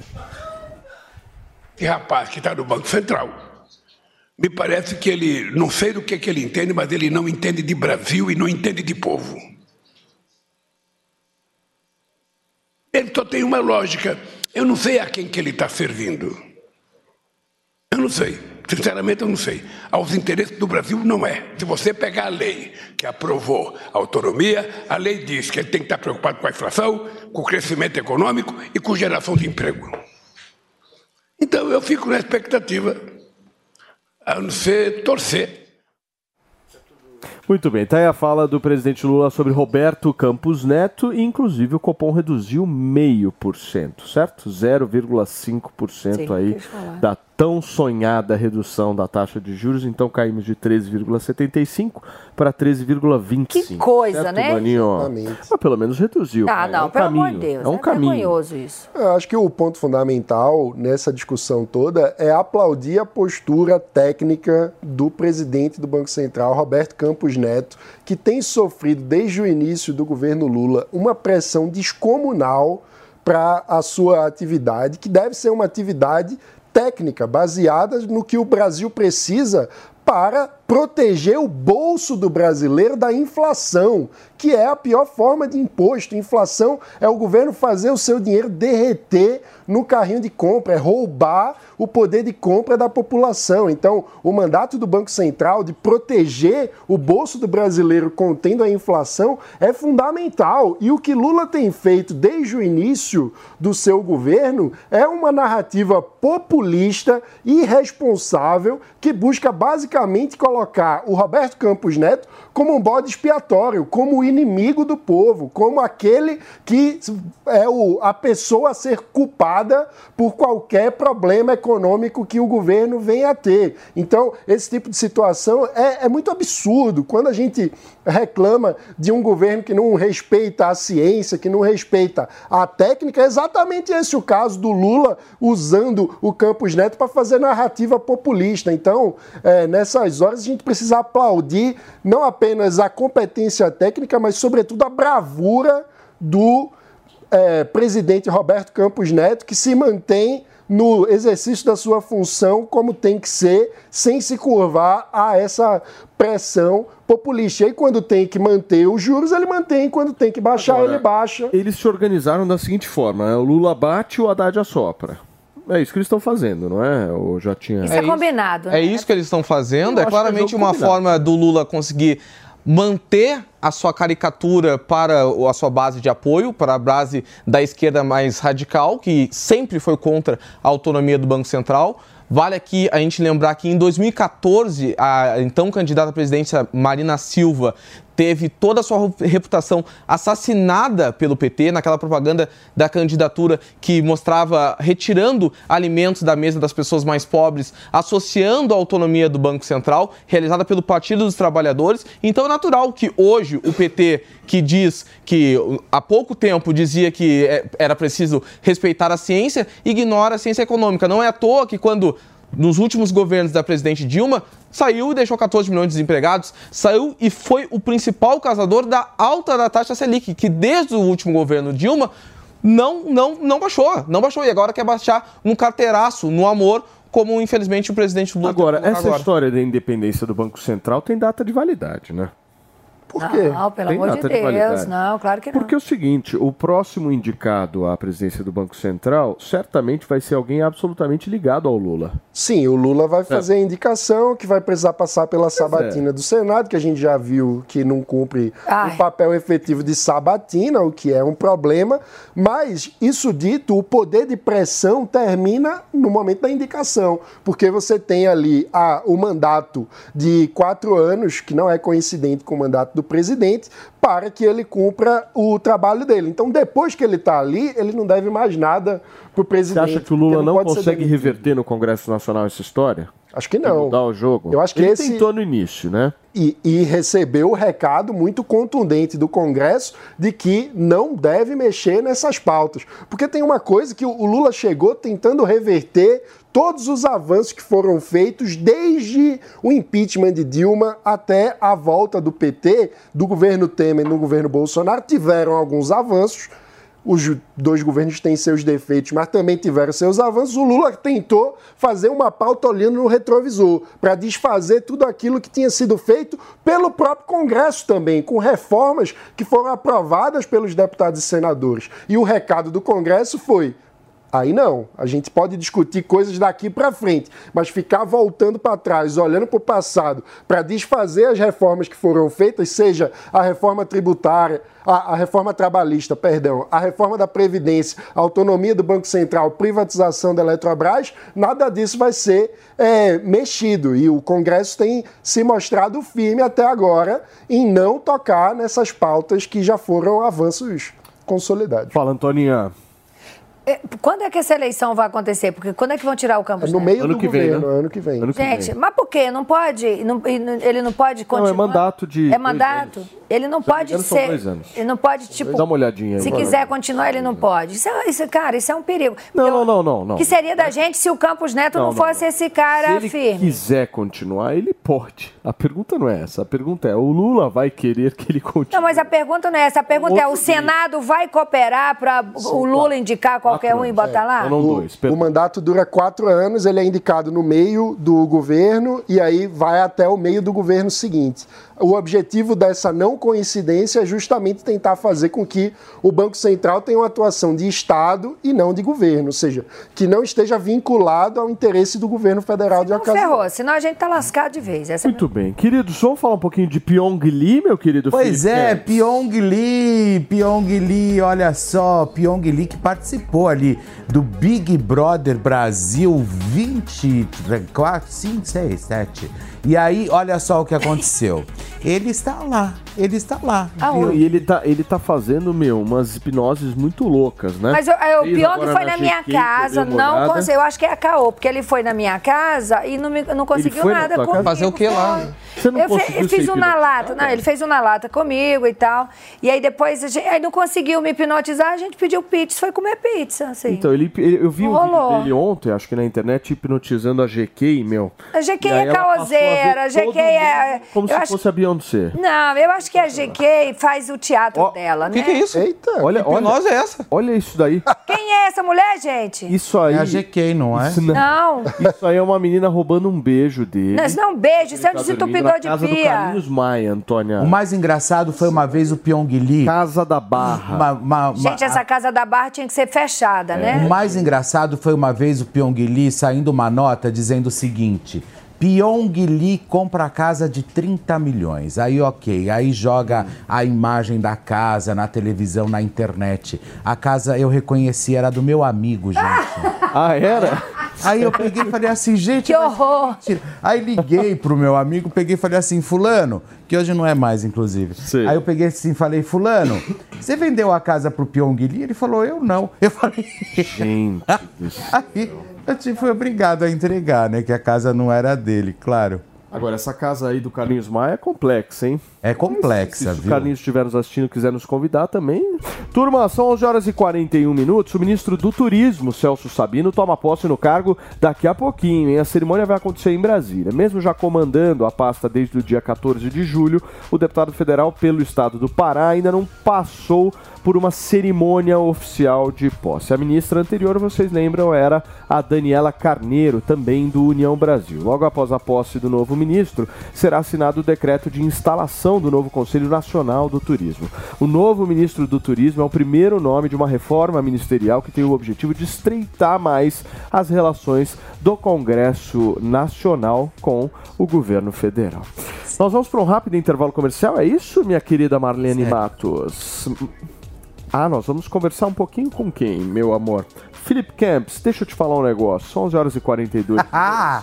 Por que, você tá rindo aí? Ontem você tava todo saidinho, né? Nas É porque a gente fez foto pro OnlyFans. Você, tá- você acha que vai dar certo esse projeto Eu nosso? acho, eu acho assim, eu acho que não custa tentar. Eu sou muito a favor de testes. Então, ou seja, e as fotos ficaram bonitas. Ficaram lindas. Mano, mano, é também. O que, que é isso, gente? Olha isso, pelo amor de Jesus Cristo. Cara, eu não vou cobrar. Menino, não é foto não, menino. Vem cá. Cadê? Tá mostrando? Não é foto não. Vem cá. Joga. Eu não vou cobrar nada do Revic. isso? Olha aqui. Olha aqui, ó. Olha, maravilhoso. E aí o que aconteceu foi o seguinte: a gente fez a sessão de fotos pro OnlyFans. Não, foi muito bom. O Paulo Matias, eu, Antônia, Mano Ferreira. Tomamos, E eu nessa cena, assim, drinks, outro uma sentou situação no meu organizada. Vamos falar sério aqui. Senta aí, Andrade. Eu quero ouvir você falar sobre o Celso Sabino. Tô brincando. Vamos lá, vamos lá. Calma, uma brincadeira. Pode ficar, pode ficar à vontade, Andrade. Maninho, Tchau, vamos lá. Andrade. Tchau, Essa Andrade. reforma ministerial. Vamos começou. pra balada hoje, Andrade. Essa reforma ministerial começou. Eu quero entender o seguinte: qual vai ser a segunda etapa? Então, o Minis- Ministério do Turismo já foi, já está organizado e articulado. O Ficou, o menino do PP então ficou, É. do, do Republicanos. Qual vai ser o, próximo? Esporte. Então foi o Celso Sabina do União Brasil que entrou no lugar da Daniela do Vaguinho. Ah, da Daniela Vaguinho. Do esporte. Exato. Aí o próximo passo, primeiro que se diz é que o Lula queria postergar, deixar para depois. Mas aí o Arthur Lira já mandou um recado, que é sem mudança no ministério, sem votação do arcabouço fiscal, porque o arcabouço, vale lembrar, foi aprovado primeiro na Câmara, só que foi para o Senado. O Senado fez Tá lá mudança, paradão, então é. volta para a Câmara. Quer é que fez Arthur Lira, sentou em cima e disse, meu amigo, Claro. se você quer aprovar, libere aí os cargos. Os ministros. Exato. Então, há quem diga que essa liberação de cargos pode vir antes em cargos de segundo escalão. Por exemplo, presidências de estatais. Se fala muito da Caixa Econômica Federal, que é uma mina de ouro do ponto de vista político, cuida de todos os eh, as liberações de Bolsa Família, os auxílios do governo, sempre usam a Caixa Econômica como um lugar de operacionalização. Tem muito dinheiro que rola ali, então interessa muito para o pessoal do Centrão. Mas também há a demanda, que a gente já repercutiu aqui algumas vezes, do Silvio Costa Filho, do Republicanos, assumir o Ministério do Esporte, e o Fufuca, do PP, é, assumir um outro ministério, que aí o, qual, seria, o outro A gente não sabe. Muda de acordo com Será que tira a Margaré? Acho que Cultura né? não. Acho Fofoca também não. na cultura. Mas não, pelo amor de Se Deus. não. falou do desenvolvimento social, que eu acho difícil, porque. Então, eu acho difícil isso aí. Exato. É mexer no coração do PT ali. É porque é, é o ministério que cuida do Bolsa Família. Então É. seria entregar ali Você a acha, joia da coroa. É, eu acho que o desenvolvimento social vai ficar com o PT. Cabe ressaltar que o medo que o Lula tinha de destinar o ministério para Simone Tebet, que foi a primeira pessoa que queria isso. E o Lula sabia que eventualmente a Simone Tebet iria vitrine, disputar né? uma eleição com ele ali na frente, né, em 2026, e já cortou essa ideia da Simone. Então, o Bolsa Família. Tem dois, dois ministérios que eu acredito que nunca vão sair do PT: Saúde e o Ministério do Desenvolvimento Social. São dois. E educação? Eu Acho que educação também não. É que a educação tá indo meio mal, né, Paulo? O Camilo Santana tá bem apagado. Então, eventualmente, pode ser uma grande decepção. O que é muito esquisito, né? O Camilo Santana tá apagado. Então ele era um blefe, é um, um negócio teve- ali local, cearense. Teve o lançamento recentemente do programa de incentivo à escola em tempo integral, né? Que é uma grande aposta do Camilo Santana. E que eu, eu super apoio. É, é uma pauta muito Eu acho meio populista, meio demagógica, porque assim, nós, nós temos que saber quais são. O que, que esse aluno vai estar fazendo no, ens- no ensino integral? Né? Porque é a mesma coisa, com aqueles projetos que ficam eh, inserindo um bando de disciplinas dentro da educação É, isso básica. aí- Tá vendo isso aí é TikTok, perigoso. querido. Oi? Isso aí é Vai tá vendo vai ficar, o professor de educação física vai jogar uma bola ou vai ter aula de educação financeira sendo do- dada pela professora de artes? É. Esse Ou é então o- pela aquela deputada que diz que pobre não precisa de, de educação É lá do meu estado essa vergonha, nem quero falar Então, é, é pobre e não tem dinheiro, esse absurdo aí. É, mas esse é um ponto importante, porque isso se dá junto do contexto que é preciso tudo pra haver a implementação do novo ensino médio, que divide o ensino médio em trilhas de desenvolvimento. Né? E aí entra um ponto fundamental, ao meu ver, para inclusive diminuir a evasão escolar, que é a trilha da formação profissionalizante, que precisa ter uma integração entre aquilo que é ensinado na escola, a capacitação profissional, e o mercado de trabalho de cada região. O que, na minha visão, demandaria uma aproximação muito maior entre o sistema de educação e a iniciativa privada, que é algo que a gente sabe que o PT tem muita resistência ideológica em fazer, mas que é fundamental. Se a gente quer dar perspectiva de futuro para os jovens, a gente precisa fazer a integração da escola com o mercado de trabalho, para ele ver que ele tem um futuro É. numa determinada profissão. Mas esquece, mano, isso não vai acontecer. Isso não vai acontecer. O PT ele tem tem uma pauta muito bem definida em acreditar que jovem não pode trabalhar porque eventualmente vai reduzir as aulas nas ciências humanas e como é importante isso, além dele ter um emprego e uma função garantida quando ele sai das escolas. Queridos, nós vamos para um rápido intervalo comercial e na volta a gente acompanha aqui a posse do novo ministro do Turismo. Não sai daí, são 11 horas e 47 minutos.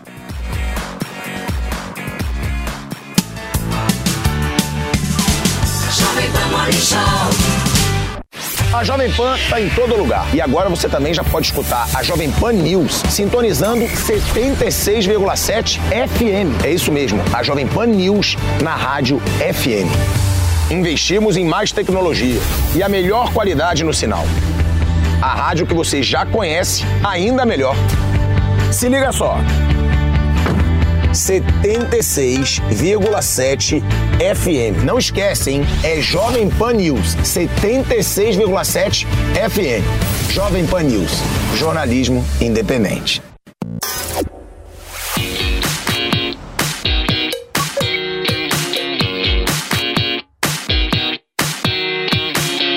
11 horas e 49 minutos da manhã desta quinta-feira, direto para Brasília, porque nesse momento acontece a posse do novo ministro do Turismo, o deputado Celso Sabino. Nascimento, deputado Elmar Nascimento. Cumprimento o presidente Marcelo Freixo da Embratur. Saúdo aqui o Conselho Nacional do Turismo aqui presente. Minha querida esposa e meus filhos, Érica, Celso Júnior, Carlos Antônio, Maria Clarice, Carlos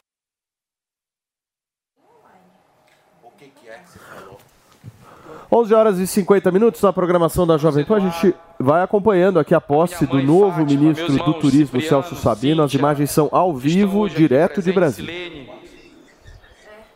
Senhoras e senhores, presidente, é uma honra para mim, para minha família, para meu estado do Pará, estarmos hoje assumindo o compromisso e a missão que o senhor me confiou de fazer do turismo uma ferramenta de desenvolvimento sustentável que ajude a alavancar a nossa economia e a melhorar a qualidade de vida do nosso povo.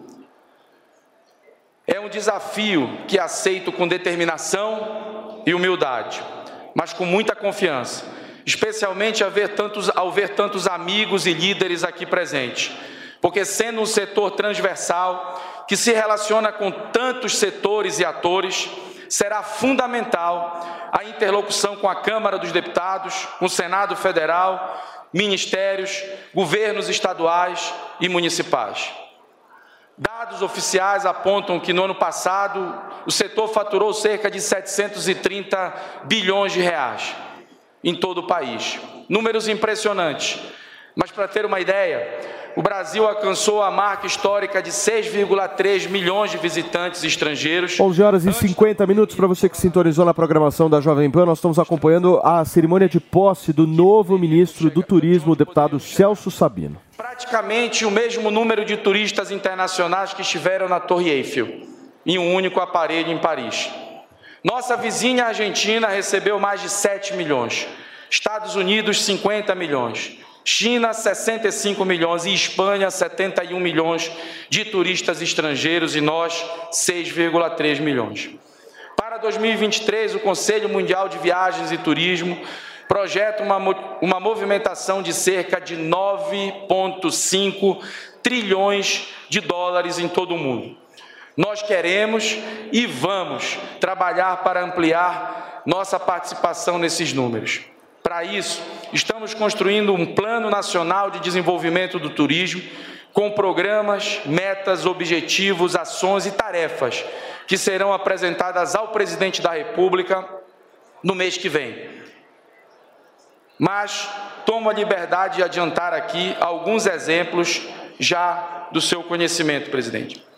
Queremos nos inspirar em algumas iniciativas de sucesso, como Portugal, nossa nação irmã que em 10 anos triplicou o número de turistas estrangeiros de 7 para 22 milhões no ano passado. Eles ampliaram a conectividade entre companhias aéreas, investiram em novos produtos e destinos turísticos, em campanhas digitais e na qualificação de mão de obra. Estamos no mesmo caminho. Vamos propor desconto nas entradas de atrativos e parques nacionais a quem estiver visitando o Brasil pela primeira vez.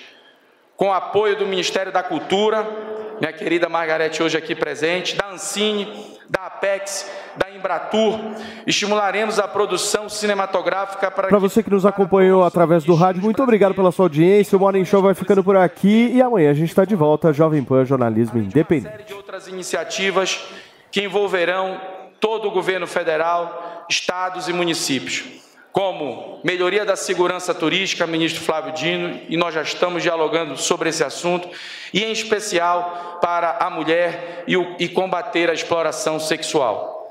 Para incrementar o fluxo, de turístico, o fluxo turístico interno, lançaremos o Conheça o Brasil. Muitos brasileiros ainda não conhecem o próprio país. É um programa de estímulo, a, de estímulo a viagens que, por meio de parcerias com a iniciativa privada, ofertará desco- descontos para pessoas da melhor idade e para trabalhadores de baixa renda. Temos ainda um programa que, em parceria com o amigo ministro Márcio França, do Ministério de Portos e Aeroportos, disponibilizará passagens aéreas e hospedagens a preços bastante acessíveis. Com o objetivo de descentralizar as ações do Ministério, demos início ao M-Tour itinerante, indo a todas as regiões do país com potencial turístico, para oferecer recursos do Fundo Geral do Turismo, que tem uma das menores taxas existentes hoje no mercado. O Fungetur existe para ajudar micro e pequenas empresas do setor na São 11 horas e 55 minutos. Nós estamos acompanhando a posse do ministro, novo ministro do Turismo, Celso Sabino, aqui na Jovem Pan. Como os programas Meu Emprego no Turismo, Revive Brasil e Embarque Nessa, que serão lançados nos próximos dias. Nossas metas são ousadas. Queremos atingir a casa dos dois dígitos na contribuição do setor com o PIB nacional, que hoje está em 7,8%. Trabalharemos para bater o recorde de turistas estrangeiros para muito além dos atuais 6,3 milhões por ano. Por consequência, multiplicar os empregos. Temos a convicção de que o setor de turismo pode avançar a economia do nosso país, gerando riqueza da ordem de um pré-sal. Senhor presidente, e de forma sustentável, pois é uma indústria sem chaminés. Não à toa, a Organização das Nações Unidas aprovou resolução no início do ano em que destaca o turismo como mecanismo fundamental para o desenvolvimento social e a preservação da natureza. Como país membro, o Brasil, por meio do presidente Lula e do Ministério do Turismo, está em sintonia com as diretrizes da ONU. Para além do turismo tradicional, que continuará recebendo toda a nossa atenção, prefeito Eduardo Pache, nossa meta é investir também em programas que promovam o desenvolvimento e a criação de novos polos turísticos. A descentralização de recursos e o incentivo a modalidades como o turismo religioso, o etnoturismo, volunturismo, turismo de base comunitária, o ecoturismo sustentável, governador Helder.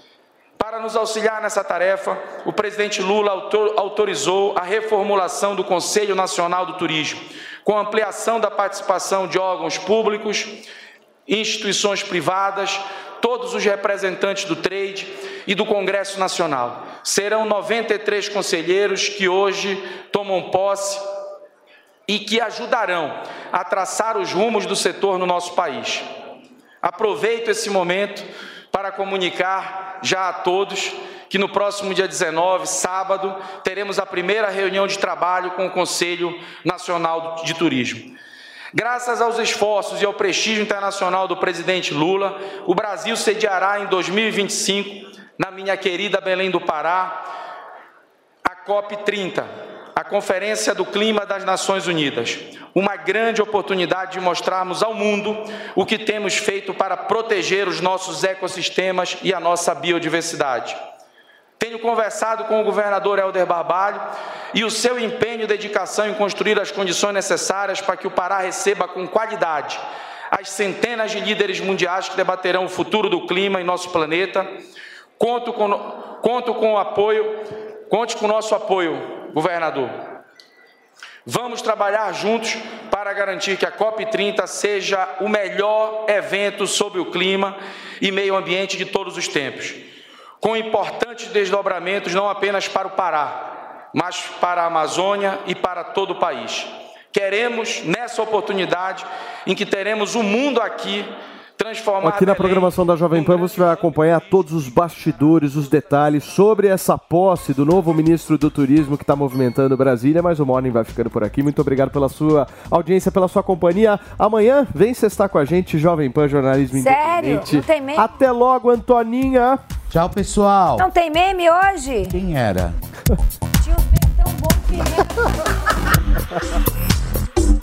A opinião dos nossos comentaristas não reflete necessariamente a opinião do Grupo Jovem Pan de Comunicação. Realização Jovem Pan News.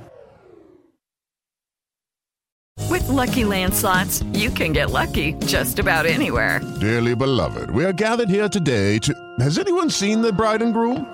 Sorry, sorry, we're here. We were getting lucky in the limo and we lost track of time.